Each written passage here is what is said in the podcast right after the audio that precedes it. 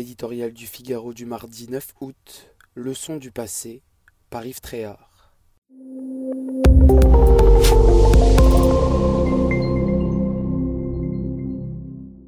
Cet été, les Français seraient plus nombreux à partir en vacances, mais pour des destinations moins lointaines et pour des séjours plus courts.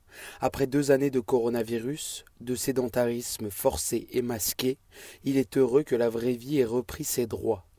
Tout le monde a des fourmis dans les jambes et l'envie de renouer avec les plaisirs des beaux jours. Sauf qu'une crise a chassé l'autre. Et la nouvelle s'annonce tout aussi douloureuse. Bien que pour des raisons très différentes. L'arrivée de l'inflation ne gâche pas l'ambiance, mais incite à la prudence.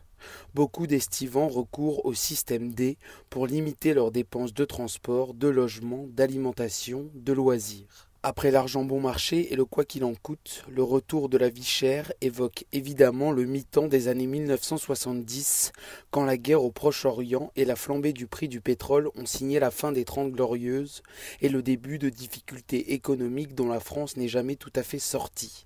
Chômage de masse, endettement public, délocalisation. Les quelques privations de cet été sont donc à prendre avec sérieux, car elles anticipent un climat de rentrée guère réjouissant. Celle-ci est toujours annoncée brûlante, mais cette fois, des raisons objectives existent pour la qualifier ainsi. La guerre en Ukraine, les bruits de bottes en Asie, la facture énergétique et l'inflation peuvent-ils déboucher sur une récession en Occident? La crainte est réelle. Sans majorité stable, Emmanuel Macron et le gouvernement vont devoir faire preuve de beaucoup d'imagination et d'habileté pour affronter les turbulences en vue.